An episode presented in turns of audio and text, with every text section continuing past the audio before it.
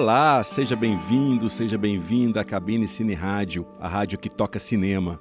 Eu sou Carlos Quintão e, aproveitando o lançamento de 007 Sem Tempo para Morrer, a gente vai bater um papo bem legal sobre o novo filme e sobre a série.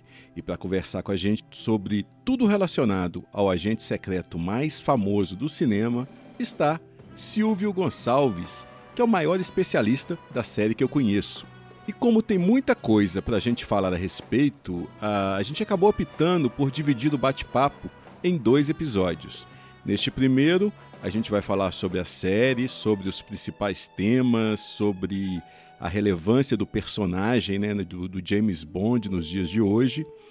E na segunda parte, a gente aborda os nossos favoritos, filmes, intérpretes, é, canções, Bond Girls, enfim. E também a fase de Daniel Craig, como personagem, né? principalmente o novo filme Sem Tempo para Morrer. A gente faz a nossa, nossa crítica do filme também.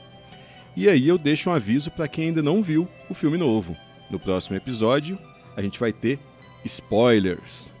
Isto, isto, este é um aviso de spoiler. Portanto, ouça este episódio aqui e veja o filme antes de ouvir a parte 2. E comenta com a gente o que você achou do episódio, do filme, participa da nossa discussão aqui na cabine sobre James Bond 007 ou cinema em geral, né? Entre em contato com a gente através do Twitter, arroba cabinecine, ou do Facebook, Cabine Cine Rádio, no perfil, ou por e-mail, cabinecineradio.gmail.com. Olá, Silvio, muito obrigado por aceitar o convite para participar aqui destes dois episódios. Oi, Carlos, o prazer é todo meu. Vai ser bem divertido. Isso, Silvio, ele é jornalista, escritor e cineasta, né? E é um dos roteiristas mais ocupados do cinema nacional recente. Ele é autor de roteiros de várias produções de sucesso, como os dois SOS Mulheres ao Mar, e escreveu também duas comédias românticas para a Netflix, Ricos de Amor e mais recentemente Diários de Intercâmbio. Os dois estão, os dois filmes estão lá no catálogo da Netflix. E escreveu também várias outras produções, né? Tem um filme dele que é o primeiro roteiro dele produzido, que chama Sem Controle, que eu sou muito fã do filme. Filme lançado em 2007, não foi isso, Silvio? Dirigido pela Cris D'Amato. Exato. E foi um filme também que, quando ele foi lançado, não lembro se foi no cinema, DVD, foi também a primeira oportunidade que eu tive de conversar com o Silvio, que é um cara que eu já que eu já tinha contato pela internet e já admirava desde que eu era moleque, né? Não que ele seja mais velho que eu, a gente é mais ou menos da mesma geração, mas eu já acompanhava o que ele escrevia para aquela saudosa revista Cinemim. Eu tenho muita saudade daquela época. O, o, nosso editor era o Fernando Albali, que é era um cara sensacional, era uma das pessoas mais generosas que eu já conheci. E ele dava muita liberdade para a gente escrever sobre os filmes que a gente gostava. Então, na Cinemin, uh, a gente nunca falava sobre filmes que a gente não gostava, a gente nunca falava mal de filmes. A gente falava é, bem ou, é, ou falava sobre, prefiro dizer assim, filmes que interessavam a gente. Né? Então, é, era uma equipe bem legal, José de Porage, Ricardo Cota, Hugo Suckman, eram caras fantásticos e foi, foi bem legal, cara. Tem, tem, tem saudade. Tinha uma coluna também de cinema fantástico que você escrevia bastante para ela, né? É, foi a primeira coisa que eu fiz lá, que era uma coluna chamada, acho que era Turno do Tempo, e, uh, e era sobre clássicos de ficção científica. Eu sempre gostei muito do cinema clássico, até hoje é uma coisa que eu vejo sempre. E, e ficção científica sempre foi um gênero que me atraiu muito. É, aí eu tinha essa coluna, aí falava de filmes como o, o Jack Ter Parou, o Monge Lagoa Negra, acho que eu cheguei a falar sobre o Dr. No, é, sobre, sobre filmes que, que fazem parte assim do, do, do, do repertório básico do, do cinema de ficção científica e, e tecnológico. Né? E da época que a gente cresceu, né? A gente cresceu vendo esses filmes na televisão, no Sessão da Tarde, Sessão de Gala, Supercine. Eu acho que ajudou na nossa formação, a formação da nossa geração, assim. É engraçado que eu vejo que... Eu sempre vejo, me vejo voltando nesse período formativo que eu tive. Sim, sim. É, eu sempre pego muito vendo, revendo filmes de 1984, 85. Foram justamente assim, dois anos que eu, que eu passei aí ao cinema sozinho tal, e, e fui descobrindo ao longo das décadas que foram dois anos muito importantes. Alguns filmes que, que são mais importantes é, até para o cinema atual, né, é, é, é, surgiram lá, né, toda a, a produção principal da, da, da, Amblin, do Spielberg, que, que formatou o, o, o, o cinema família, né, é, baseado muito no fantástico, né, tipo é, Gremlins, Goonies, é, os, os, filmes do próprio Spielberg, né? Eu vi no cinema o Caçador já Perdido, mas depois eu vi o Tempo da Perfeição em, em 85, acho. É, inclusive final da fase do Roger Moore como James Bond, Roger Moore, deve a, a, a linha meados do, dos anos 80. E você falou de formação, também uma coisa curiosa da, da geração da gente, Carlos é que a gente via televisão numa época em que a, em que a TV tinha menos preconceito em passar coisas antigas. Então, às vezes, eu até falo, a gente fala com alguém mais novo, ah, filme da minha infância, aí cita um filme dos anos 60. Isso. Aí eu falo, nossa, você é velho. Não, não, não, não. Eu estava nos anos 80, anos 90, isso passava na TV. Você ligava na TV e e passava Robinson Crusoe em Marte, passava os filmes do Simba. Né? Hoje, dificilmente você vai ver na, na sessão da tarde um filme de 30 anos atrás. Isso diferencia muito a nossa geração, assim, quem cresceu nos anos 80, de quem assistia a sessão da tarde nos anos 90. Né? Eu vejo que o pessoal que assistia nos anos 90, a geração uh, imediatamente após a nossa, muito ligado a certos filmes que são do período, de certa forma, né? São do final dos anos 80, final dos anos 90 mesmo, que eram os filmes que eram exibidos. Já a gente, na sessão da tarde deste período, não sei nem se é por uma, uma limitação mesmo de acesso aos filmes, né? Era muita coisa antiga, muita coisa de George Paul, Harryhausen, muito filme, muito bang bang, né? Tinha sessão faroeste na Globo, e acho que existe muito esse acesso que a gente teve ao cinema clássico, principalmente o cinema clássico hollywoodiano. Eu acho que faz falta isso pro pessoal, para gerações posteriores, conhecer todo esse todo esse repertório mesmo, esse manancial de filmes. Aí. Totalmente. Eu lembro quando, quando eu tive meu primeiro videocassete, é, eu deixava gravando filmes de madrugada. Era uma verdadeira cinemateca. Assim, passava filmes dos anos 30, anos 40, de madrugada na Globo, na Bandeirantes, e, e, e muita coisa que eu via de Fellini, Antonioni e do cinema clássico hollywoodiano e tal, foram coisas que eu gravei madrugada, quando passava os filmes em preto e branco. É, a gente tinha esse, esse tipo de, de, acesso na TV aberta, né? Isso. Hoje você tem os streamings, né? Você tem os streamings especializados tipo uhum. o, o, MUBI, né?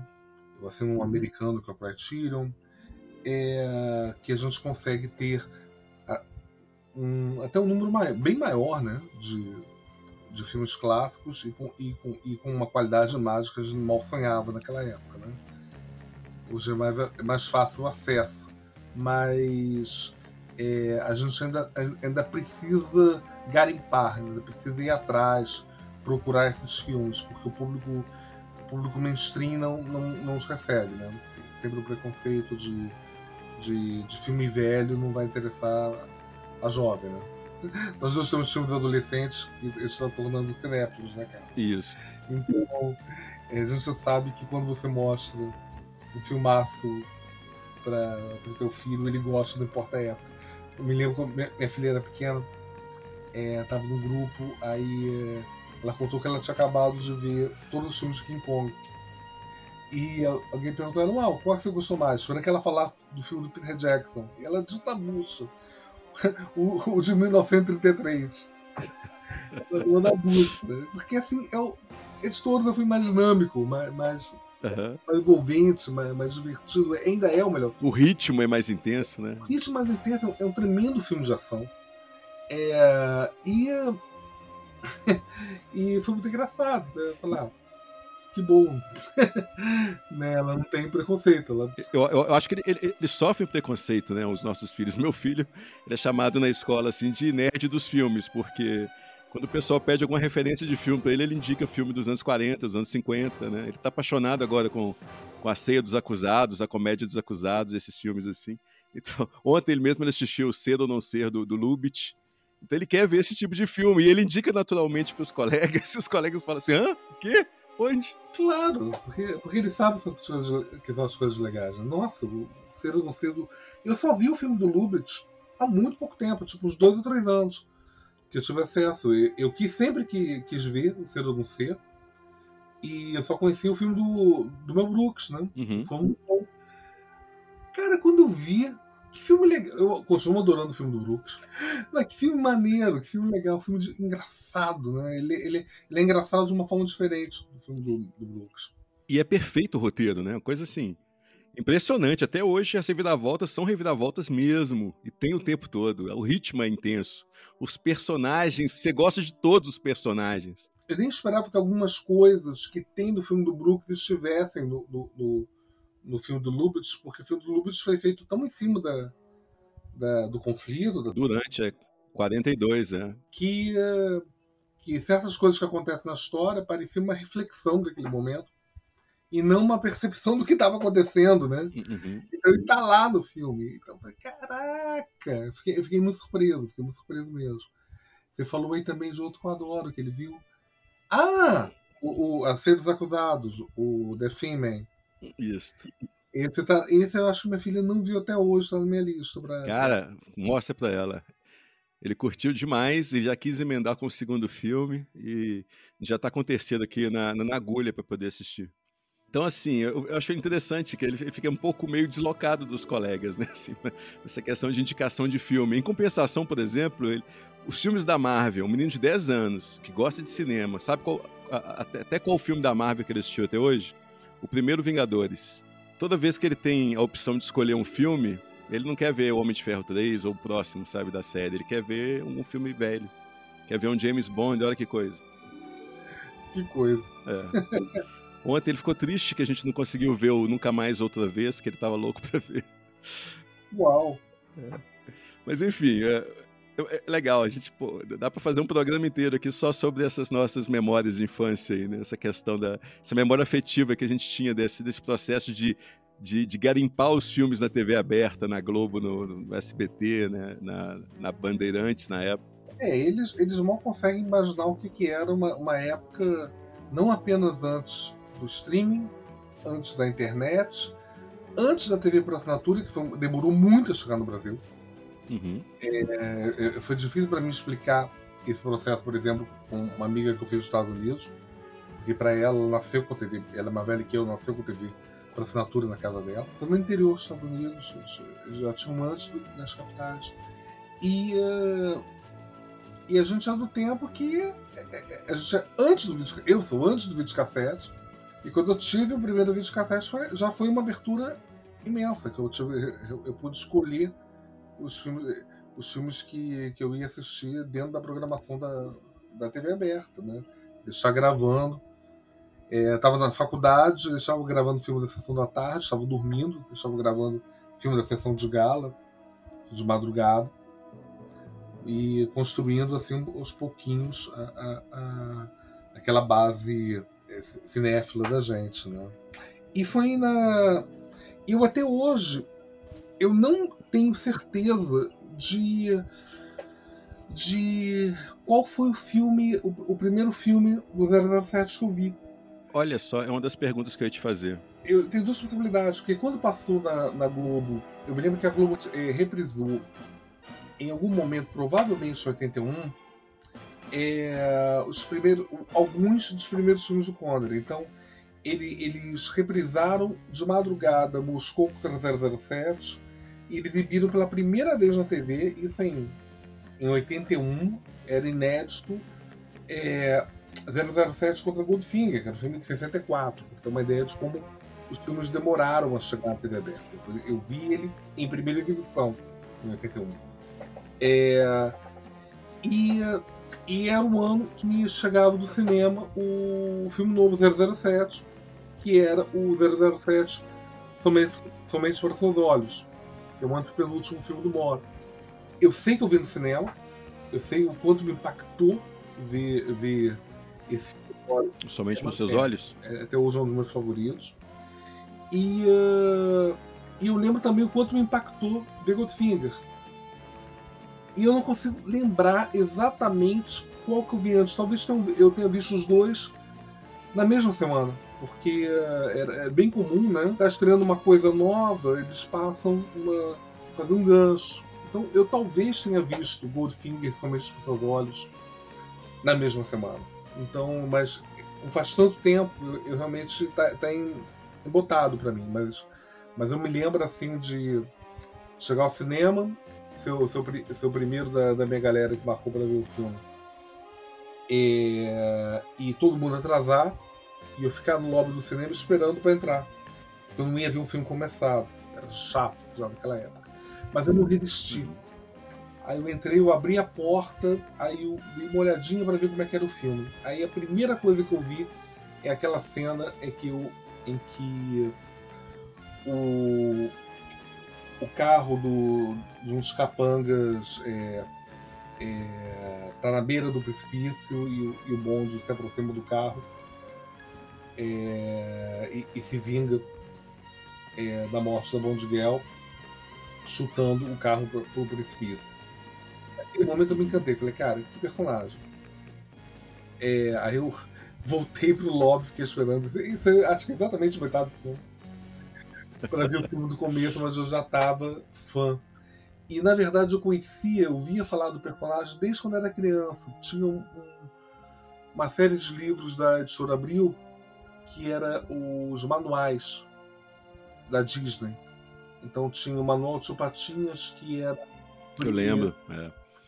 Escoteiros Mirins. Escoteiro Mirim, que era sobre, sobre ecologia e aventura.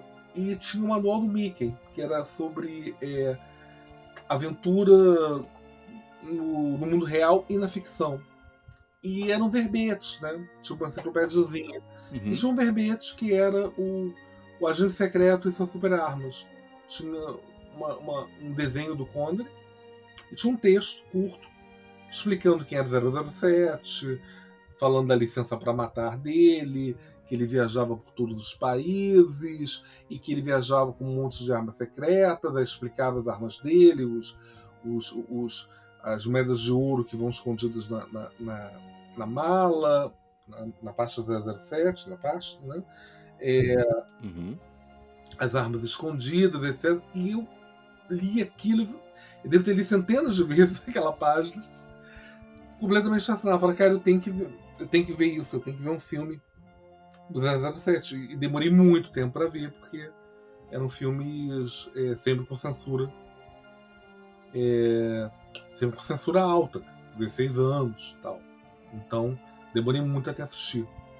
Mas eu, eu já era já era um pré-fã de James Bond. Aí nessa mesma época que eu vi que eu vi os dois filmes, eu também saí catando nos sebos os livros.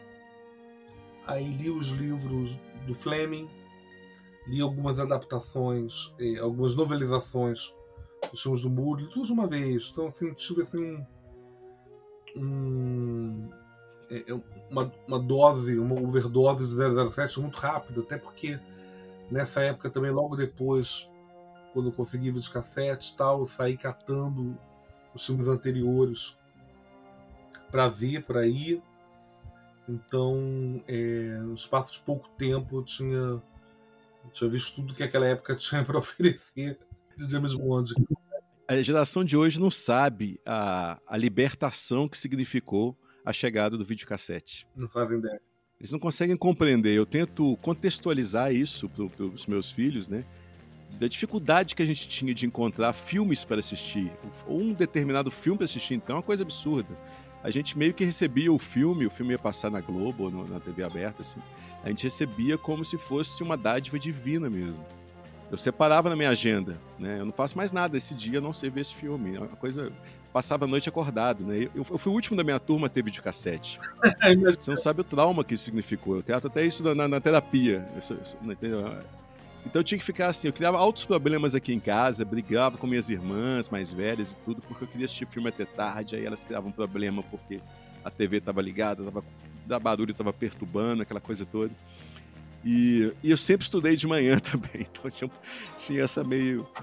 Tinha essa dicotomia. Assim, eu, tinha, eu dormia muito tarde, mas tinha que acordar cedaço no dia seguinte com a maior dificuldade do mundo. Então, o videocassete foi uma grande libertação mesmo, né? Minha filha ri muito quando eu falo para ela que eu fiquei em recuperação em educação física por causa de Além da Imaginação, que passava de madrugada às terças e quintas e eu tinha educação física às quartas e sextas no primeiro tempo. Nunca chegava.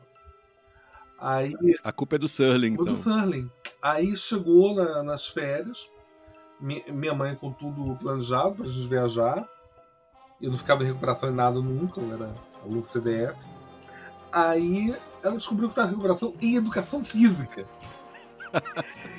Cara, ficou muito puta. Como? Tipo clichê do, do cinéfilo, né? Recuperação em quê? Educação física. Eu já, já não teria muita vontade, já não, tinha, já não tinha muita vontade de ir. Por causa da lei da imaginação, eu, eu cheguei atrasado todas as vezes. Todas as vezes. Eu fiquei recuperação em falta. Aí não, é assim. Também, também, também é, represaria de, de, terapia, porque assim, tipo, meus pais viajaram sem mim. Eu fiquei. Eu não viajei aquele ano, tá? Aquele cara Culpa, do nosso Serro. Cara, o, o, o, meu terror quando era criança é quando tinha algum casamento, alguma viagem de férias, exatamente no sábado que o Supercine ia passar algum filme que eu queria muito ver. Eu lembro quando passou Conan no Bárbaro do Schwarzenegger. Eu me preparei todo para ver o filme e teve um casamento no mesmo dia, cara. Putz, caramba, eu tive que ir no casamento porque era mulher que não podia ficar em casa sozinho. eu procurei uma televisão para assistir no clube onde estava acontecendo o casamento, a festa de casamento. Eu vi o filme por partes, assim, no clube. Enfim, era assim, cada história que a gente viveu. Aí depois chegou a TV a cabo, né? E, e os, os streams, então nem se fala, mas a TV a cabo já teve esse impacto muito grande, né? Aliás, você, Silvio, você também é curador de conteúdo, né? De um, de um canal da TV a cabo, o canal Like. É, cara, esse canal foi um presente para mim, porque é, tem, foi em, dois, em 2018, um, um amigo meu, o, o Pablo Uranga, ele, ele, ele, ele, é, ele é filho de um, de um amigo querido que, que morreu, que era o Arthur Uranga, diretor de cinema.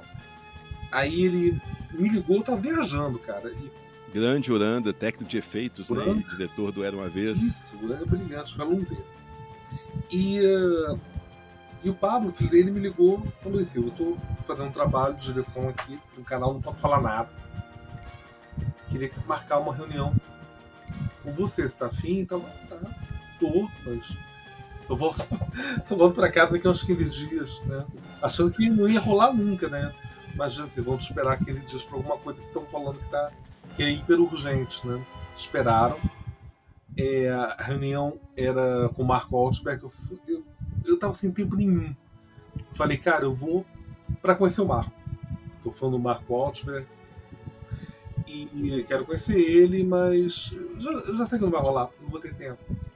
Aí cheguei lá, o Marco contou. A ideia falou: não, é o seguinte, é um canal de curadoria de filmes e séries. A gente vai vai, vai, vai, vai, vai ter o canal rolando o dia inteiro com programetes de, de 5, 10 minutos, dando dicas sobre séries, sobre filmes e, e onde você pode encontrar na TV a cabo e, e, essas dicas. Eu falei, cara, eu, eu não sei que a gente vai acertar aqui, mas você já tem um espectador. Porque esse é o tipo de, de canal que eu gostava quando quando assinei TV a cabo lá atrás, que eram os canais que tinham coisas pequenas. Assim, eu adorava Sony, que passava só sitcom é, quando ela começou. Então, eu estava trabalhando, estava traduzindo, eu queria parar para descansar meia hora, eu ligava na Sony em qualquer horário. Aí tava passando, é, sei lá, DNN, o Seinfeld, sei lá o que, é, e eu, eu, eu, eu, eu assisti aquilo ali meia hora, ri um pouquinho, às vezes nem vi inteiro e voltava a trabalhar. Sentia, eu sentia muita falta de ter é, é, uma programação mais em pílulas, na, canais com uma programação mais picotado.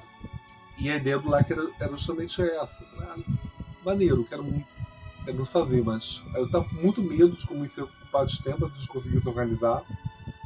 E lá o que, que eu, eu, eu, eu faço curadoria do, do, dos conteúdos que a gente coloca no canal. E eu tenho uma equipe de, de roteiristas, é, o Moisés Liporage, com quem eu tra trabalhou na, na Cineminha comigo. Na Cineminha, eu lembro. A é. primeira pessoa que eu chamei. É, maravilha. Vou chamar alguém para me ajudar, vou chamar alguém melhor que eu. eu chamei o Moisés. chamei, é, depois entrou o, o é, depois entrou o Pedro é, e o Tadeu. E recentemente a gente está com a Tayane Mendes, primeira roteirista mulher, e uh, a gente é, fala de, de séries e de, e, e, de, e, e de filmes. Hoje a gente fala da, de TV a cabo e fala dos conteúdos de streaming também.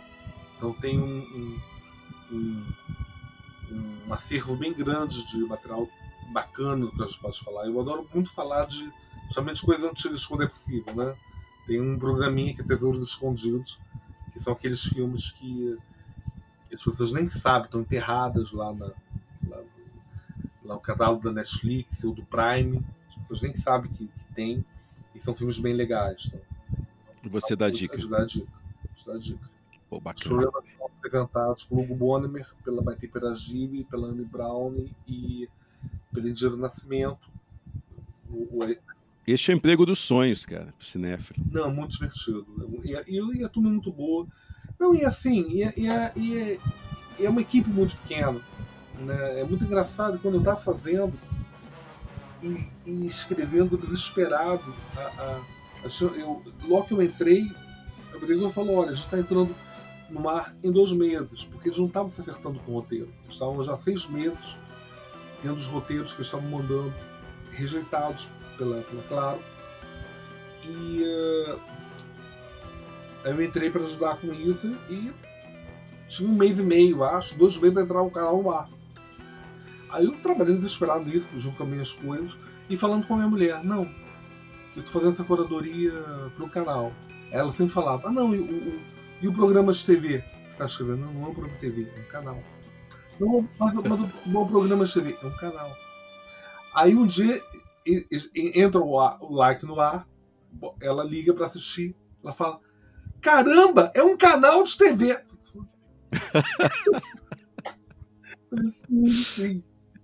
A comunicação no casamento é uma maravilha, é lindo. Lindo, né? 24 horas no ar, meu amor. 90 minutos de, de conteúdo inédito. É por isso que eu trabalho tanto. É, é um canal. É, Fátima é professora de comunicação, tá? É um canal. o canal inteiro. Mas barato, barato. Você falou também aí de, de tradução, né? É, você traduziu cerca de 300 livros, não é isso? Pô, coisa pra caramba, assim. Incluindo obras do, do Ian Fleming, aliás. Eu tive a oportunidade de traduzir alguns autores bem madeiros. Traduzi muita bomba, que é normal. E muita coisa boa, assim. E entre as coisas que eu tenho mais orgulho são os três primeiros livros do Fleming. E a razão foi justamente a, a estreia do Craig como, como James Bond. Porque é, a Record ela, ela resolveu comprar os direitos para retraduzir Cassino Royale. Mas eles, eles resolveram experimentar e, e, adquiriram os direitos de mais dois livros. Então, então nós retraduzimos o Cassino Royale. Eu tenho essa edição. Que, que a capa é o pôster do filme, a né? A capa o pôster do filme. O Dr. No e o, o, e o Moscou 3007, que não são. não correspondem aos três primeiros livros do, do, do Fleming. O segundo livro teria sido Vive Deixe Morrer, mas corresponde a, a, a, a, a dois dos filmes mais clássicos, aos, aos dois primeiros filmes do, do Conner e ao primeiro filme do, do Craig. Foi, acho, acho que foi uma boa, uma boa seleção, até porque, infelizmente, nós ficamos nesses três. Eles não retraduziram os outros. Adoraria retraduzir. É, é a única coisa que me, que me faria voltar, tipo, me tirar da aposentadoria de tradutor, ia traduzir outros livros do, do Fleming. E foi muito divertido, porque eu tinha lido aqueles livros em português e tinha relido eles em inglês já, quando eu sentei para traduzir, então eu conhecia bem o estilo do Fleming. É uma coisa doida de traduzir, né? Quando, você traduz, o ideal seria você conhecer o, o, estilo do, autor que você está traduzindo, mas isso acontece, não há tempo. Então você vai botando muito teu estilo, vai muito no teu feeling. É, eu, eu, revisava muito o que eu traduzia, então ajudava isso. Mas assim, você entrar conhecendo o, o autor, então eu sabia do como era o estilo dele, o estilo de. A terminologia mesmo da série, né? O que, que já está incrustado também na, na, na, memória coletiva, muita coisa que veio do cinema mesmo, assim, termos que. traduções que vieram do cinema, eu acho que fica mais fácil você colocar isso na série, né? Nos livros. Sim, sim. Porque cada coisa você pode traduzir de várias formas diferentes. Uma vez que você já tem essa terminologia meio que estabelecida por outra mídia, no caso do cinema, então acho que facilita, né? Sim, é... Isso, isso, isso ajudou demais, inclusive assim, é... deu para dar uma homogeneizada, até porque os livros originais trazidos do Brasil eles sempre foram trazidos por autores muito diferentes, por exemplo, tradutores muito, muito totalmente diferentes. Então, então a, a, a, terminologia ela variava muito de um livro para o outro. Aquilo me incomodava quando eu li em. É, eu li esses livros também, igual eu também era moleque eu tive contato, o primeiro contato com, com os livros, eu estava no colégio ainda e descobri, mais ou menos na mesma época que eu descobri a, a literatura fantástica clássica, né, H.G. Wells, Bram Stoker, essas coisas assim, eu descobri também que tinha na biblioteca do colégio livros de James Bond. E eu lembro que eu li uns três ou quatro livros, eu não lembro exatamente quais, eu sei que com certeza o Cassino Royal e o Doutor No foi, foram os dois primeiros que eu li. Eu não lembro qual, qual o outro livro, ou qual os outros dois livros que eu li. Foi um, né, um talvez o Vivo Deixe Morrer, eu não sei. Mas já dava para perceber que não existia essa unidade mesmo, né, na, na criação do universo. Isso, eu já tinha visto o filme na TV, eu lembro, ao contrário de você, eu lembro do primeiro filme que eu vi, que foi o, o Só Se Vive Duas Vezes. Olha, começou bem. É, mas eu já, eu já conhecia, o, vi na Globo também, no Super Cine, então? Foi um pouco depois do Goldfinger exibiu, não lembro se foi 80 e... Você viu na, na primeira exibição? A primeira exibição no Super Cine. Então é. a gente viu junto, porque eu também vi pela primeira vez no Globo. É, e agora eu não me lembro o ano exatamente, não sei se foi 83, 84. Era 84. 84, né? E pouco depois, o primeiro filme dele que eu vi no cinema foi o, o Marcado para a Morte. E, então eu tenho um carinho muito grande com esses dois filmes, apesar de que não são não estão entre os melhores filmes, mas eu gosto bastante dos dois, né? Continuo gostando, revi por pouco tempo. Não, eu gosto. E, mas a partir do momento que você começa a ver os filmes, eu vi então esses filmes viu, do, do, Sean Connery e depois do Timothy Dalton, você começa a perceber que já no cinema já tem já está é, melhor estabelecida essa questão desse, desse imaginário do, do personagem. Né? Nos livros, e aí eu já não sei se tem a ver com a tradução em si, ou se realmente o Ian Fleming ainda estava tateando ali em busca de, de universo. É uma coisa mais aberta ainda, né? Não estava tão fechado aquele universo. Acho que as duas coisas. Quer dizer, tinha a, a, a questão da, da, da, tradução, sim, que era irregular, é, mas é, a, a, forma como, como Fleming escreveu esses livros, assim, é, é ela, ela é... Ela não foi uma coisa assim, ele, ele, ele, ele não fez, ele, ele inventou uma fórmula, um padrão de, de livro e escreveu todos eles. Assim, o Cassino Royale é um livro muito diferente dos outros. É um livro é muito baseado na, num provável caso real de, de espionagem. Então, então, é, é dentro dos livros do, do Fleming talvez o mais realista de todos. E assim, ele é, é, é, é, muito baseado na, na missão. Tem algumas pinceladas do, do, do, do, do personagem, mas ele vai desenvolvendo aos poucos o, o Bond. Ele fala, ele fala muito pouco do Bond. Ele, ele, ele, descreve ele de uma forma bem genérica, diz que ele tem cabelos pretos, uma mecha caindo sobre, sobre um dos olhos, uma, uma, uma pequena cicatriz é, no rosto ele tem umas descrições bem, bem genéricas e sobre o passado dele ele, ele fala bastante pouco. Inclusive, é uma coisa até engraçada, porque o Fleming, ele, ele sempre, ao contrário de muitos outros autores, ele sempre escreveu pensando em cinema. Ele não apenas tem um estilo bem cinematográfico, não cinematográfico em termos de James Bond que a gente conhece dos filmes, né? Sim, sim, mas fácil de ler, né? Mas fácil de ler, dinâmico tal. É, um, é muito cinematográfico, uma coisa meio Hitchcockiana. É, ele sempre quis levar o Bond para o cinema. Ele, ele, ele, ele, lutou ativamente por isso. Ele, uh, ele vendeu muito rápido os direitos do, do Cassino Royale. É, foi, foi vendido para televisão e foi exibido. O Cassino Royale foi publicado em 52. Em 54 teve a primeira adaptação para telas, que é o, um, um episódio de um, de, um, de, um, de um programa de exibição ao vivo de teleteatro exibido ao vivo. E, uh, cerca de uma hora, mais ou menos, né? Cerca de uma hora, que é uma, uma compactação do Cassino Royale, que é basicamente na, na cena do jogo e umas duas cenas no hotel é, com Peter Lorre como Le Chiffre, é fantástico. É, e, uh, e o James Bond é americano. o Barry Nelson faz Jimmy Bond e o Leiter é um agente Jimmy Bond. É, e o Leiter é um agente inglês, inverteram. O Leiter tem mais cara de James Bond, inclusive, do que o Barry Nelson como, como Jimmy Bond. E, e, é curioso que essa, essa vontade de americanizar o Bond, né? Já existia desde essa época, né? É. Depois eu lembro que quando foi fazer é, foi os Diamantes São Eternos que eles pensaram novamente em transformar o James. Acho que Diamantes São Eternos que se passa em Las Vegas, não é isso mesmo? Eles pensaram em fazer o personagem ficar virar um agente americano, até contrataram o John Gavin, né, que é aquele isso. ator do Psicose, para fazer o personagem, ah, antes do, do Sean Connery voltar e salvar, graças a Deus. o espírito do personagem novamente. Quase foi, quase foi. Adam West foi cotado, Adam né? West, inclusive. Na mesma época. Na mesma época. Então já existia essa vontade de conquistar o mercado americano, que na época era muito mais significativo do que hoje, né? Hoje o mercado internacional está de 10 no americano, liderados principalmente pela, pela China e pelo, pelo mercado asiático. É, é uma coisa que a gente tem uma dificuldade para entender, mas até o Brosnan os filmes do 007 não eram páreo para os blockbusters americanos. Eles eram fenômenos, eles eram fortíssimos, mas eles eram principalmente fenômenos internacionais. Então, assim, é, o Roger Moore, por exemplo, nunca foi.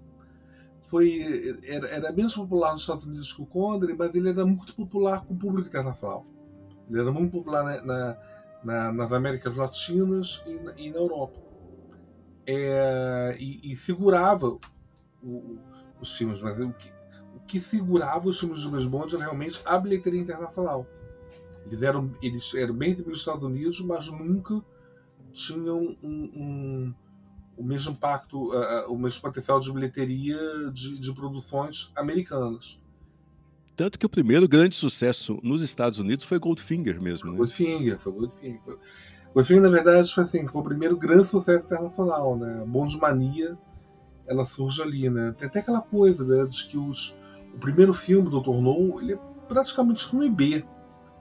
É, ele é um filme muito barato. Eu adoro. É um filme sensacional. Foi engraçado, eu tive a oportunidade de, ele, foi, ele, passou alguns anos atrás é, num projeto Cinemark de exibição é, de filmes. De clássicos no cinema, né? clássicos. né? E e vendo uma tela grande, em 4K, né? em HD, é, chama, chama atenção de como o, o, filme é baratinho, né? Como, como, é um filme modesto, é. Um filme modesto, né? Você, você vê a, a, a simplicidade dos cenários, né? Você vê que é um, que é um, que é um filme mais simples. O, o, o... Mesmo o segundo filme, o Moscou, é um filme muito mais sofisticado em produção, claro, né? Muito mais elegante.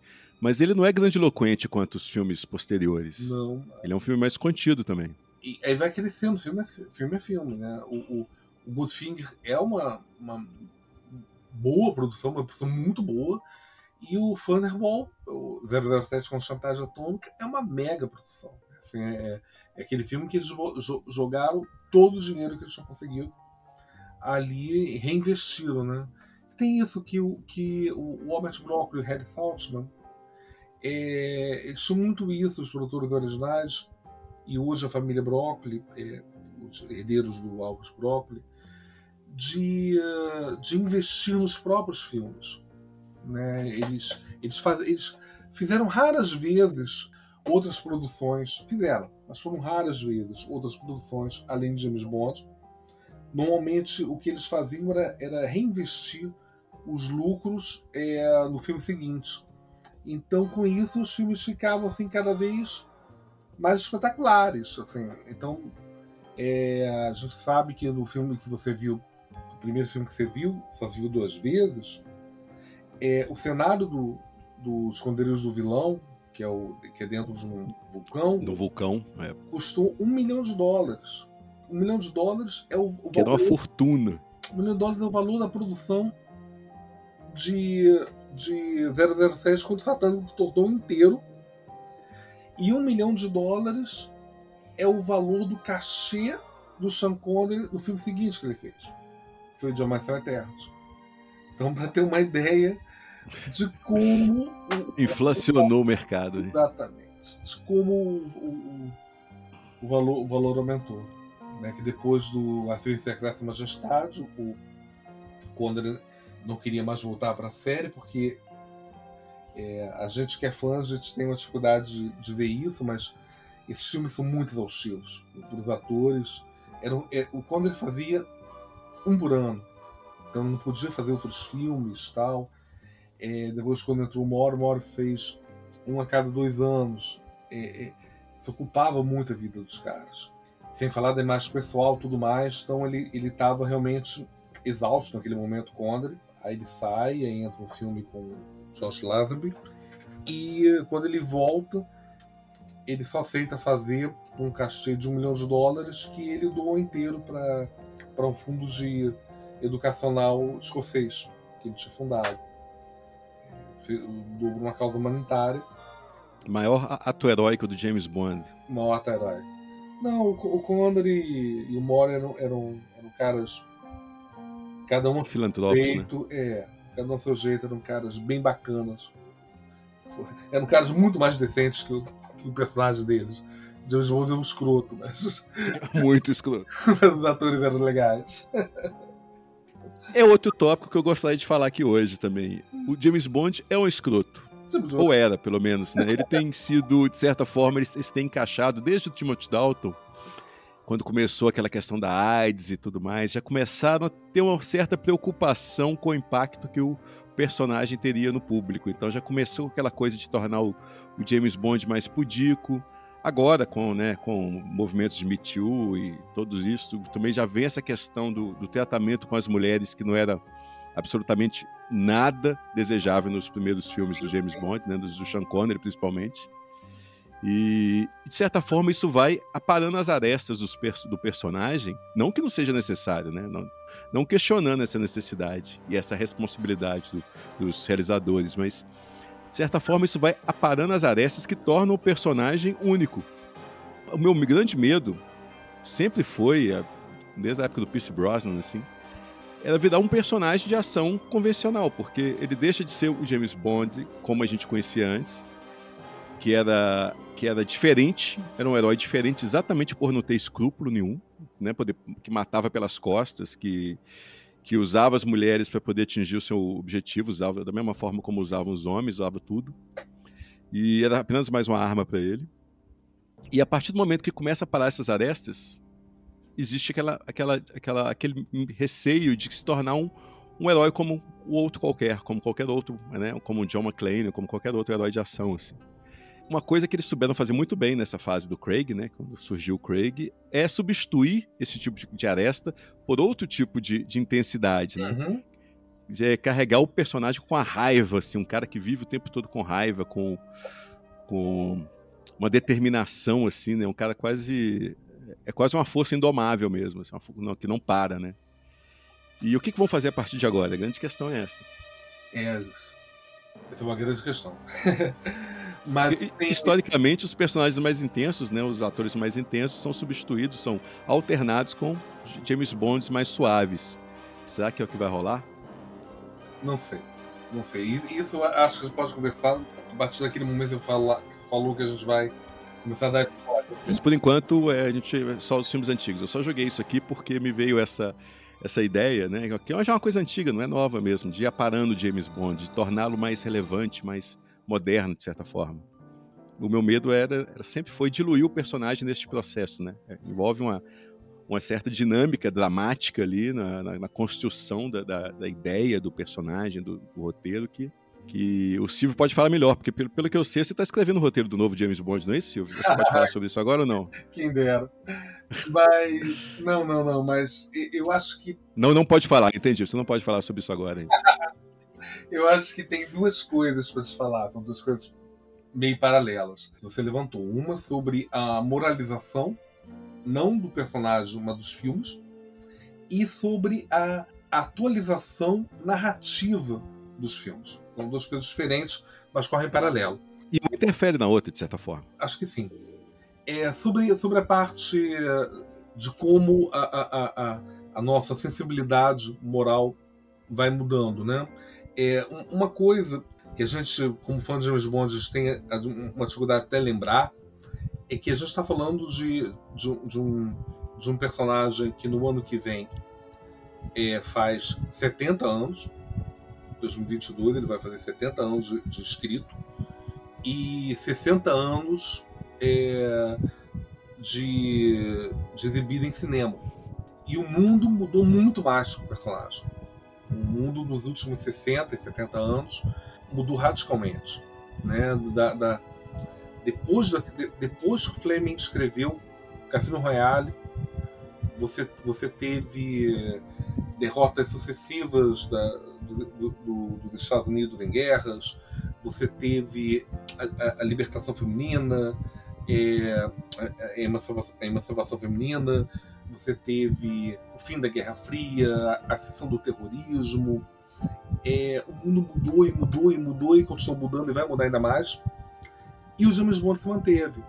Porque o James Bond tem algumas características que podem ser mantidas, imutáveis, que fazem dele um personagem único. Eu acho que a capacidade dele de sempre cair em pé, de, de, de, de, nunca desistir, de sempre encontrar uma saída para, de alguma maneira, ser vitorioso, mesmo na derrota. A gente viu alguns filmes dele, né? Mesmo quando ele, ele é derrotado, ele também, ele, ele, ele também tem uma, uma vitória.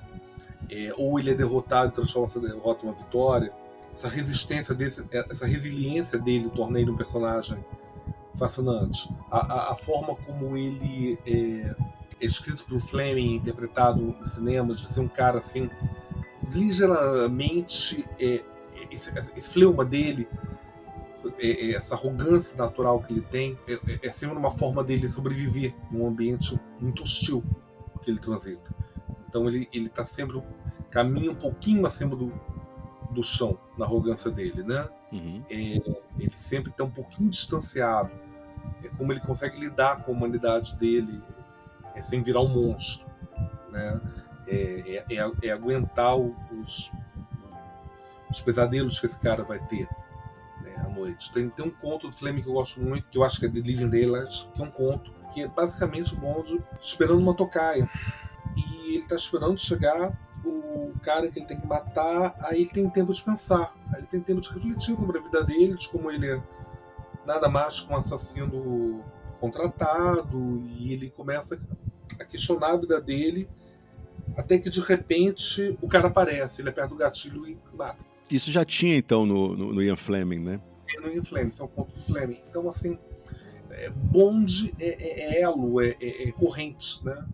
Então, assim, ele é um personagem que traz no próprio nome dele a coisa de ser um, um, um escravo, um drone. Ele tem, ele tem licença para matar, mas é, ele tem pouca licença para pensar, né? Uhum. Está sempre conduzido. É, isso tudo vem muito da experiência que o Ian Fleming tido ele próprio na Segunda Guerra Mundial, em que o Fleming era ele, ele, ele, ele atuou na, na, inteligência britânica não como agente de campo, que nem o Bond. Ele teria no Bond algumas inspirações, algumas pessoas que ele conhecia, que eram de fato agentes que arriscavam o pescoço. O Fleming era um articulador. Ele, inclusive, ele, ele teria sido o, o principal responsável por, por, um plano de recuperação de uma máquina de código que foi a inspiração para. O Enigma? É. E foi a inspiração para. para a máquina de Moscou contra 007 uhum. máquina de códigos. Que é um filme sobre uma recuperação de uma máquina de códigos. Depois foi. Depois a gente reviu isso em, em Somente por Seus Olhos, como o Attack, que é a máquina que ele, que ele recupera e tal. Isso veio da experiência do, do Fleming. Então, Fleming era um xadrista. Ele, ele, ele, ele, ele, agia colocando aqueles caras em risco. Ele era o M, né? Ele era o M, ele era, ele era um mais. Ele, ele era menos o M, mas talvez mais, mais perto do que o que a gente está vendo nos filmes agora do Craig. É um cara que, que organiza e que fala com ele à distância. Mas o grande lance que o espião de campo da Segunda Guerra Mundial, quando, quando Fleming agiu no, na inteligência, ele era um cara muito diferente do que é um espião hoje. Ele era um cara que ficava imerso, totalmente desconectado da, da, da central, é por muito tempo, levando, uma, levando às vezes até uma vida bem, bem chata, esperando o momento de agir tal, escondido. E era um cara que realmente estava em risco o tempo todo. Porque um espião não está submetido às. É, um espião não está submetido à, à, à, à, Convenção de Genebra, às, mesmas, às, às, mesmas leis que protegem os militares fardados. Ele, ele não tem farda. Uhum. Então, se um espião é capturado, eles vão fazer o que eles quiserem com o espião. O espião é um tradutor é um traidor por natureza. Então ele vai. Ele é um cara que vai sofrer, ele está totalmente por conta própria. Né? Então essa coisa da licença para matar é na verdade uma licença para ser morto. Porque se ele morrer, a, os chefes dele, no caso, coroa inglesa, vai falar: não sabemos nada. É. Nunca ouvi falar. Não, não, essa pessoa. Se ele for capturado, ele não, ele não é nosso, né? Então ele, ele vai ser rejeitado por ambos os lados, assim. É daí que tem esse mito, né? Que a gente não sabe nunca se é realmente verdade ou não, por exemplo, do, das cápsulas de cianureto, né? do, do, do, uhum. do espião se matar, né? porque ele não pode ser interrogado e, e, dar todas as informações. Ele vai, ele vai se matar antes tal. E outra coisa também que o Fleming viu, muita coisa que a gente vê extremamente exagerado no, no, nos filmes, totalmente existia na, na vida real, que são as armas secretas. Então, uhum. Então, assim, é, as armas secretas como como estava ali nos livros dele e nos primeiros filmes, né? Dinheiro em, em, em dobrões de ouro escondidos em máquinas de fundo falso, né? Tem, tem tem uns gadgets inacreditáveis, é, desde usados pela espionagem, desde a virada do século XIX para o XX. Então, assim, sabe-se de espiões de todos os lados que tinham, por exemplo, é, guarda-chuvas envenenados, com ponta envenenada. Coisas realmente incríveis. Se você é, pode usar, por que não usar né, nessa, nessa linha de trabalho? E era sempre malocado, né? A coisa, a coisa, a coisa escondida, a arma que vai que vai escondida. Tudo isso eram, eram gadgets, né? Então, então os espiões da vida real usavam gadgets, usavam é, apetrechos, armas secretas, os do Fleming também, mas mais analógicos, obviamente, mais simples, que foram ficando cada vez mais sofisticados no cinema. Mas então, é, o Bond, assim, ele é um personagem antigo, baseado em, em, em numa, numa postura de vida ainda mais antiga. Uhum. E uma coisa que o Fleming trouxe pro personagem foi a, a vida dele. Que ele era um playboy. Ele, ele, ele, era, ele era um cara que, que nasceu rico, de gostos muito caros. Ele se casou velho para a época e foi morar na Jamaica, casado, e ele escreveu, começou a escrever James Bond como uma forma de aposentadoria na verdade, como uma forma de criar uma. uma ele mesmo fala, não sou eu inventando, ele falou isso, né? Um escape erótico, né? É uma fantasia de erotismo e violência para ele aturar a vida tediosa de, de homem casado é, e fiel que ele passou a ter. existe muito isso na concepção do personagem, né? Essa questão de você meio que criar uma, uma, uma concretização de um ideal do que, que era ser homem, do que, que era, um ideal masculino daquele período mesmo, né?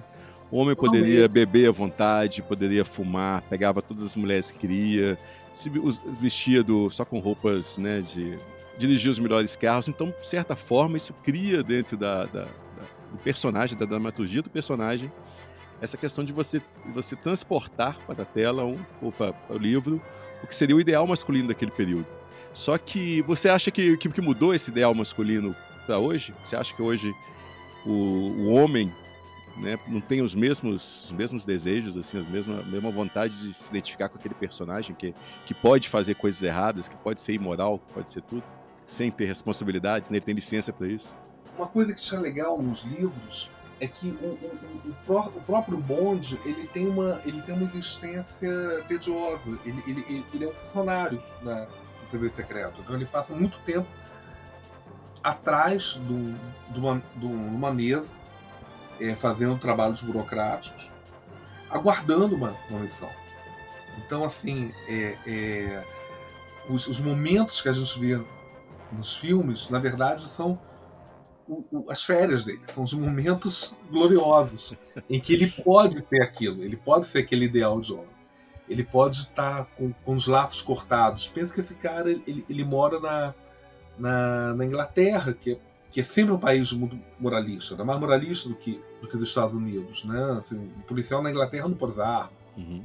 Então, assim, quando ele está em missão no exterior, ele, ele é, é, como se ele ganhasse uma licença para ficar totalmente livre e fazer o que ele quiser né? Isso incluía isso, beber, beber o quanto ele quisesse, jogar o quanto ele quisesse, é outro, faz parte do, da fantasia de James Bond também, uhum. jogar e vencer sempre. Né? Ganhar sempre, exatamente. É. Ganhar sempre. E, e, principalmente o que você falou, em, em outros países, né? Em outros países, assim, para aquela visão imperialista mesmo, assim, eu posso. Os outros países são o meu playground. Totalmente. o, o totalmente imperialista. O mundo e o playground dele, onde ele pode ser livre, onde ele pode é, totalmente estar, estar livre da, do moralismo britânico. E eu não sei se assim, se a fantasia masculina, ou até a fantasia feminina mesmo, se ela, se ela mudou muito nesse tempo. Mas o que aconteceu nesses 60 anos, 70 desde o personagem, 69 no momento, desde que o personagem foi criado, é, foi essas mudanças na sensibilidade da gente. Então, assim, a gente começou aqui a conversa falando que a gente mostra para os nossos filhos, né, né Carlos? É, de James Bond desde que eram crianças. Minha filha via desde, desde, desde pequena, passava para ela os filmes da 07. Uhum. Eu via nela, ela, ela, ela ficava incomodada com muita coisa. Então, uma, uma, coisa legal de você ver filme com criança é porque você começa a ver pelos olhos da criança. Com certeza, totalmente. Você não vê o filme da mesma forma, jamais. É da mesma forma. Isso, isso é muito bom pra gente. E, e, no meu caso eu tive filha, então eu, eu, eu, tinha uma visão de criança e uma visão de mulher. É, então, assim, uma visão feminina.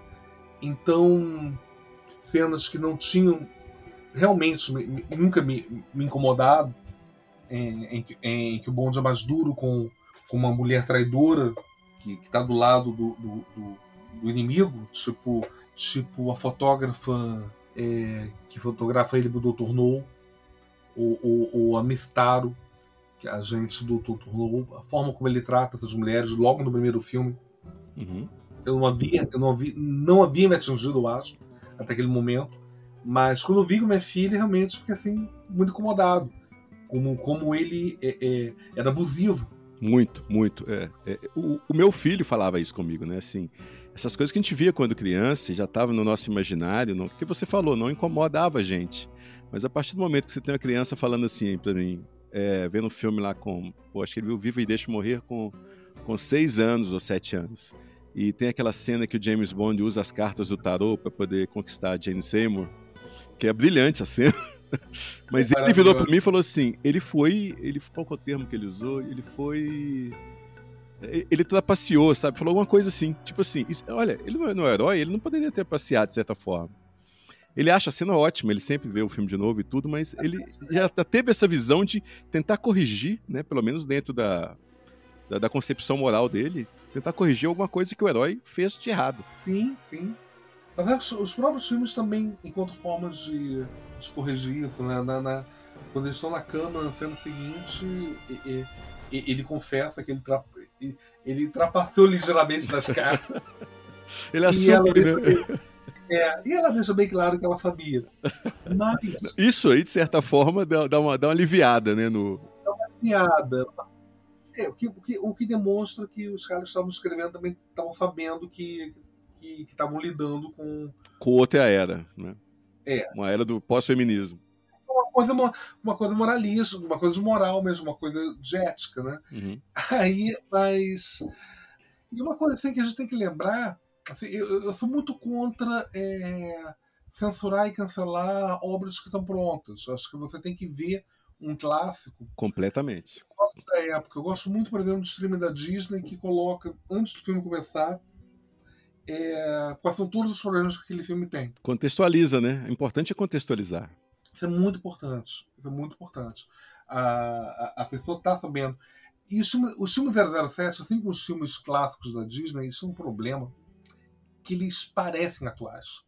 Então, quando você vê um, um, um filme de 77, do, do 007, não é em termos de narrativa ou de produção muito diferente do, de um filme feito hoje. Assim, você, você vê filmes, outros filmes de 77 que são muito mais adequados do que O Espião que Me Amava, por exemplo. Uhum. Então, você assiste O Espião que Me Amava, você vê é um, personagem que faz atitudes de 40 anos atrás, não parece que ele está realizando as atitudes hoje. Uhum. Né? Então, assim, tem esse, tem esse risco. a, a qualidade dos filmes de James Bond atrapalha. age contra. Age, age contra. É, é, diferente você ver um filme em preto e branco, ou, ou, ou, ou claramente desatualizado, e você olhar e falar, ah tá, isso é de uma outra época. Às vezes você esquece que tá vendo filmes de outra época quando vê os filmes de 007. São realmente filmes clássicos, no sentido correto do termo. Né? Uhum. São filmes estudados em classe de cinema, são, são, são filmes que representam muito a época deles. Né? O, o, o, o mundo de The Living Daylight, o, o Marcado para a Morte, totalmente não é não é o, não, não é o mundo atual. E não é, é. não é o mundo de cinco anos depois, né? Em cinco anos mudou tudo. Pois, esse, Você pega 87 para 92 já mudou completamente tudo. Mudou completamente. completamente. Os, os, os, aliados do bonde no The Living Daylight é... são os mesmos aliados do Rambo 3. E, Exatamente. E, então, e hoje estão aí, né? Como... São os caras que, que é, que vão acabar sendo os terroristas, vão atacar o setembro e tal. Uhum. É, vão atacar as torres gêmeas. Então, assim, o, o, o James Bond está muito à mercê de um mundo que vai mudando completamente. Então, essa, essa, essas alterações do personagem, na verdade, elas sempre tiveram. Eu acho que são anteriores até o, Bro, até o, até o Dalton, sabia? Porque, por exemplo, o, o primeiro filme que eu vi no cinema, que é o, que é o, o, o são Meios para os Seus Olhos, que ainda é um dos meus filmes favoritos, ele, o, o Bond tem algumas atitudes que o Bond no Connery não teria. Por exemplo, é, por exemplo ele, ele é assediado por uma, por uma garota que é quase como uma menor de idade, uma garota muito mais nova que ele, uhum. e ele não, não cede a ela. Né? Tem, tem uma hora que ele tem uma piada que ele fala: Vou comprar um pirulito pra você. Ela, é louca para ir cama com ele e ele não cede. Mas será que isso, isso não está muito mais ligado à figura do Roger Moore, que era uma figura mais amigável para as crianças mesmo, assim, uma questão mais mercadológica do que de moral tá, na época? Porque nos dois primeiros filmes ele ele ele imitou muito, ele, ele foi muito levado a imitar a, a forma como o, o, James Bond do, do Connery tratava as mulheres. Né? Ele é rude com o personagem da Maud Adams no, no, no, no Homem da Pistola de Ouro assim. Uhum. Ele, ele, tem, ele tem umas atitudes que incomodavam hora. Incomodavam ele. Ele fala isso. Isso, isso. Eu acho que tem, tem muito relacionado com o ator mesmo. Essa é a minha, minha questão, assim. Né? O, o, o, tanto que a interferência do ator já começou a mudar o personagem, né? Porque a gente percebe, os, os dois primeiros filmes realmente do Moore são muito ligados ainda o que era feito antes, nos filmes anteriores. Né? Mas a partir do, do Espião que Me Amava, a gente percebe essa questão de agradar um público mais amplo, de uma faixa etária maior. Né? Acho que o Amava, a primeira pessoa que ele agradou foi o Moore. Porque ele, ele, pela primeira vez ele fez o James Bond como ele gostaria de Isso. Uhum. O cara mais. O cara, que ele era um pacifista, por incrível que pareça. Então, é, é, um, é um, é um levar a, a violência do, do, do, James Bond mais para um campo de desenho animado. Uhum. Mais lúdico, né? Mais lúdico, para você não tentar reproduzir aquela violência no mundo real. Entender ela como uma coisa com um pé no fantástico. Então, eu, eu acho que é isso. E quando ele faz, quando ele volta para um estilo mais realista, que é o, o Somente dos Seus Olhos, vem com, vem com ele, vem, vem, vem junto já algumas, algumas questões interessantes. Por exemplo, eu gosto muito da, da, da, da Bond Girl nesse filme, que é, é, que é a personagem. A Carol Bouquet. Exatamente que ela que é uma história de vingança dela tal e ela é totalmente Electra, né, o nome dela? Não, ela não é Electra, não. Mas Qual é o nome é dela? É o nome... Inspiração para é. Electra do Frank Miller. É. ela, ela não pensou se vingando, mas era uma mulher inteligente, cheia de recursos, totalmente é, é, no nível do bonde em termos de, de habilidades tal e, uh, ela tem uma história em paralelo que corre muito bem no filme. Assim, ela, ela, ela é uma das minhas personagens de Bond favoritas. Agora, no filme seguinte tem um retrocesso. Então, isso, isso acontecia. Não, no filme seguinte não, dali a dois filmes. Isso acontecia, né? É, normalmente, mas já havia, já havia um encaminhamento lá é, desde. Essa preocupação. Melina, Melina é o nome dela, lembrei.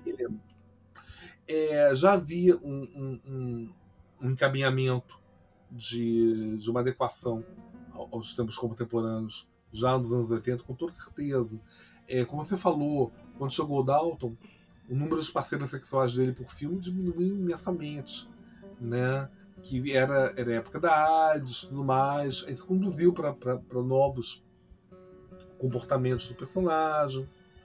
E eu acho que a gente vem vindo, é, vem acompanhando essa, esse desenvolvimento, essa atualização ao longo, paulatinamente, ao longo de, de anos e décadas. Né? E quando chegou o Craig, ele, ele passou a lidar com a violência de uma forma diferente que a Commodore tinha lidado, né? que, que é mostrar a violência real, mostrar que aquilo dói, mostrar que... Que tem consequências que, também.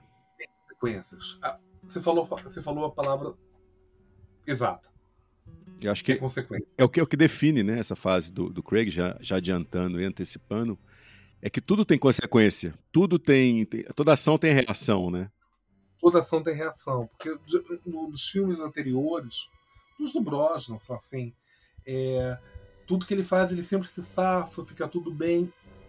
É, no Cassino Royale tem é, aquela cena, por exemplo, que depois vê um ato de violência, a, a a Vesper pira e uhum. ela tá no chuveiro, ele chega lá, tá chorando, ela fica com ele, ela, ela é a consequência da, da violência, ele entende aquilo. É, ele está sempre lidando com o, o, o, que vem depois. Isso leva para a segunda coisa que eu queria falar do, do, da mudança do James Bond. Que a gente falou da questão é, de, de, de, adaptação às sensibilidades contemporâneas, né? Uhum é, de, dele sair da, da xenofobia, do machismo, e, mas também tem a questão do que mudou no Herói de Ação na, nesses últimos 15 anos que, que, o Craig foi James Bond. Eu acho que é uma influência na série do James Bond é a trilogia do, do, do, do Christopher Nolan para Batman. Sim. Sim. Que ele criou uma história completa de origem, mostrar que o Bruce Wayne veio de algum lugar e chegou em algum lugar. Uhum. E, que, uh, e que o personagem se transforma. Tem o é, arco é, do personagem ao longo da história. Né?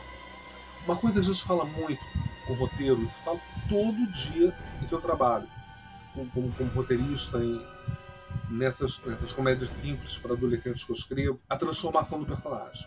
Uhum. O que o personagem. O personagem se transforma, o personagem aprende, essa é uma preocupação muito grande que todo mundo que lida com o roteiro tem, porque a gente sabe que os grandes filmes mostram transformações de personagens muito proeminentes.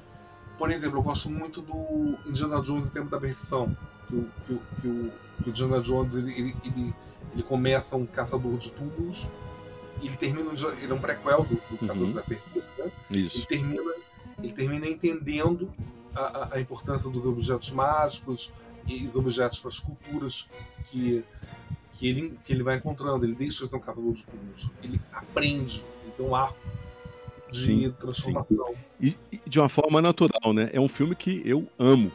Amo mesmo. Tempo da Perdição. Eu adoro aquele filme. É meu favorito do, do John Jones. E é o que, é o, que o Spielberg menos Pois é, o Spielberg não sabe nada de cinema. Não sabe nada de Spielberg. Não sabe nada de Spielberg, cara. É. Problema. Ele é um péssimo crítico de cinema. Né? É. Mas, enfim, o, o, Tempo da Perdição, concordo. O legal do Tempo da Perdição é que isso aparece de forma natural e ele sendo um prequel, ele se encaixa, de certa forma, no que ele vai fazer nos Caçadores da Arca Perdida também, né? Então, um filme que serve não só a si mesmo, ao seu, seu arco interno, mas serve a um arco maior.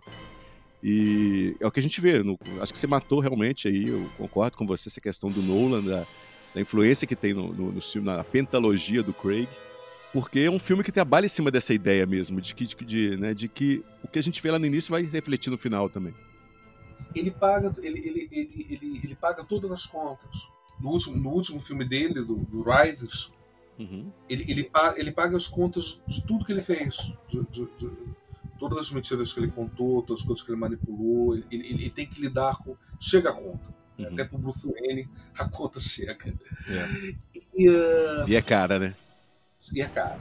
O James Bond sempre foi o personagem sem consequências, que não precisava lidar com consequências, e ele sempre foi o exemplo de o personagem que não se transforma. Ele sempre, para mim, é o, é o, exemplo de: ah, não, não é todo personagem que tem que se transformar. Uhum. Eu ainda tenho essa visão. Uhum. Não é todo personagem que tem que se transformar. Porque você tem o James Bond. O James Bond, ele é, é no começo de Goldfinger, no começo de chantagem atômica, de GoldenEye, ele é uma coisa. Ele é exatamente a mesma coisa quando os filmes terminam. Ele não muda. Ele muda o mundo, mas ele não muda ele mesmo. Uhum. A partir do Craig, o mundo passa a mudar o James Bond.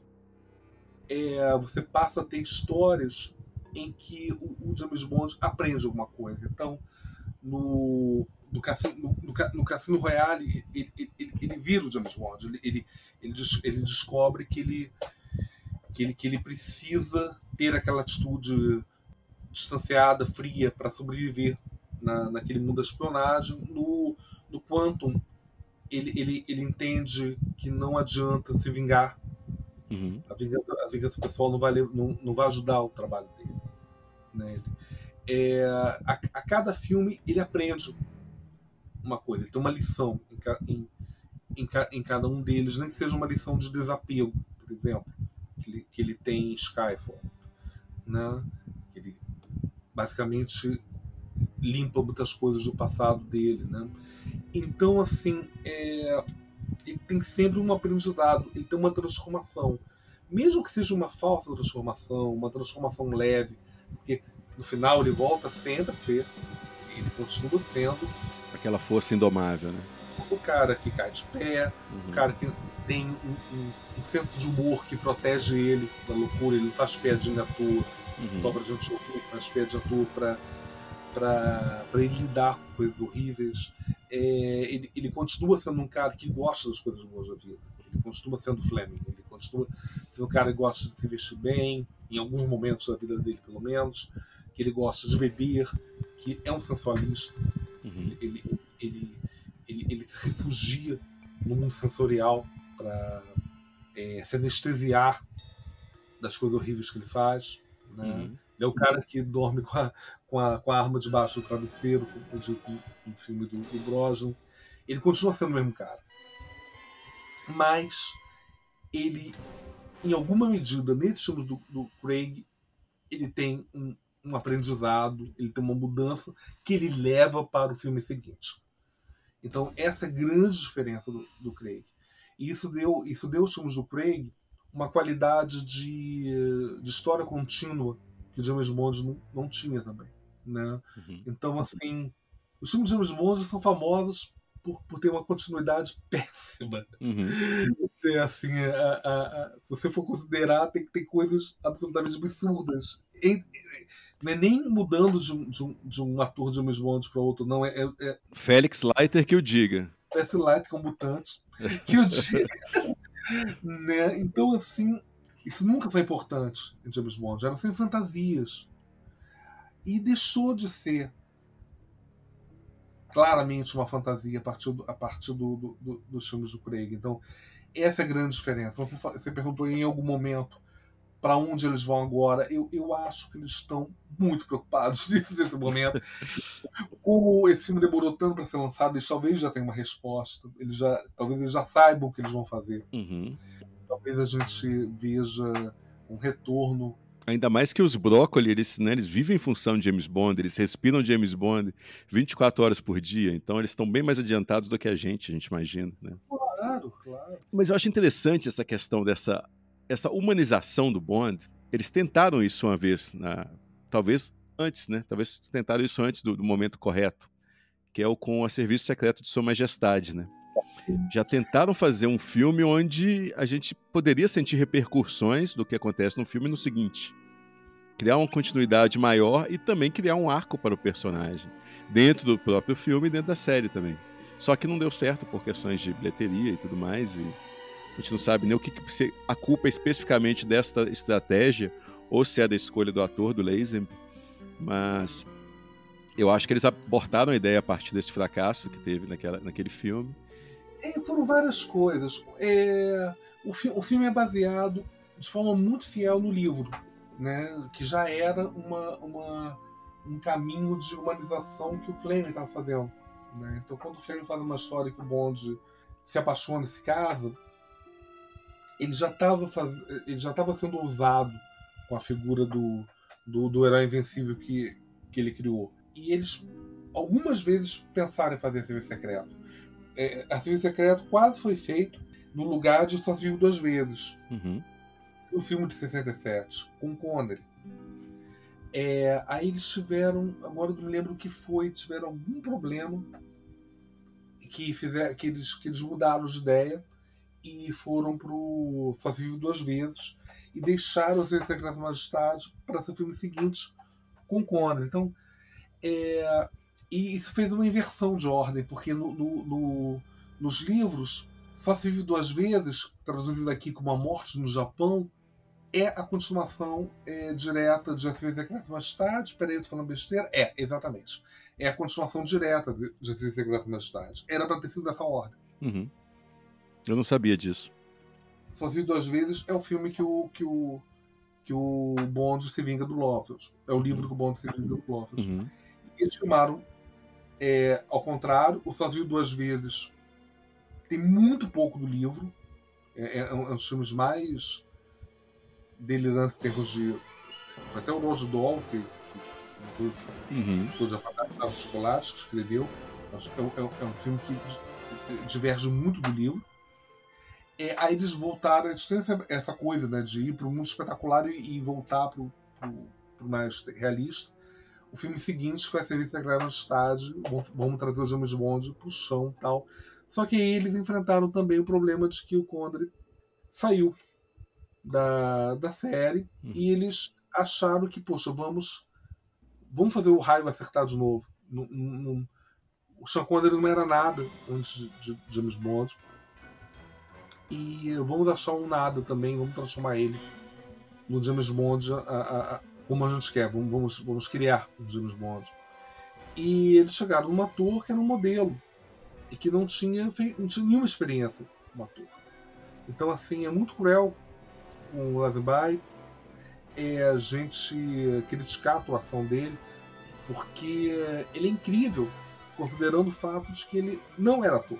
Porque o próprio isso, Connery já tinha feito é, não nenhum protagonista, Mas assim. Mas já era ator, né? Era, era filme da Disney, era vilão de James de, de filme de Tarzan, enfim. É, fez, fez, teatro, ele é ator. Eu acho que o, o que realmente, assim, o que atrapalha o, o, o Lazenby não é a falta de talento ou falta de experiência. Eu acho que é a comparação direta com, com o Connery mesmo, né? Porque ele já é um James Bond mais suave. Ele mas é um sem ser Bond completamente mais suave. mais suave, porque a história não é de James Bond suave, igual eram as histórias do Roger Moore.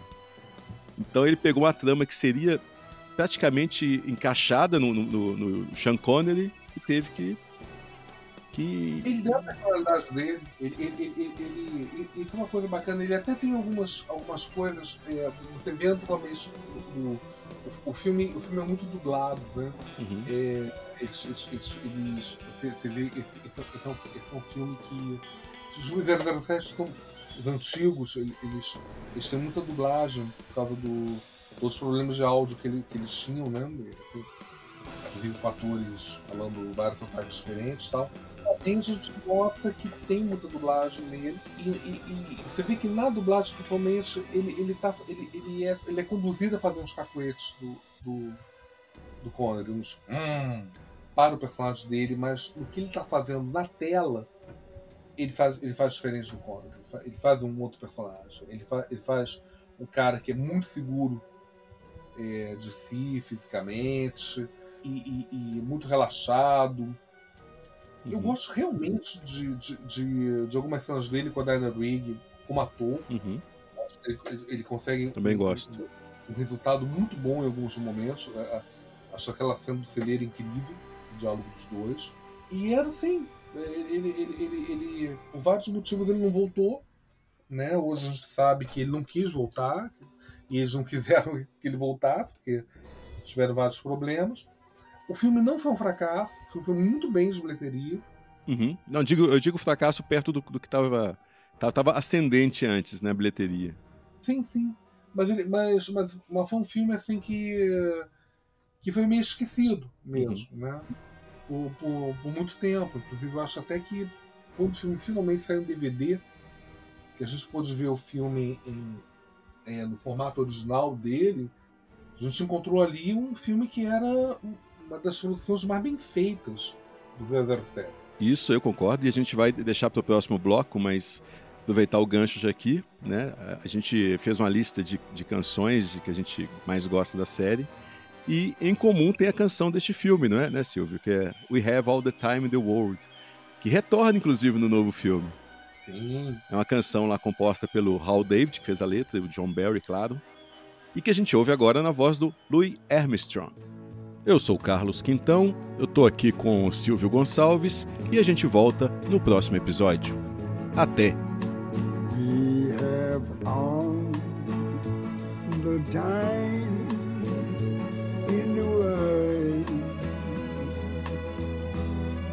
Time enough for life to unfold all the precious things love has in store.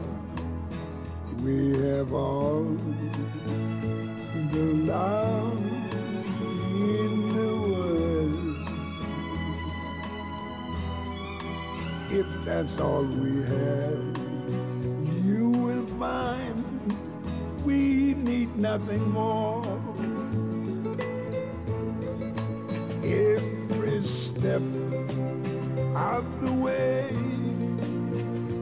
We'll find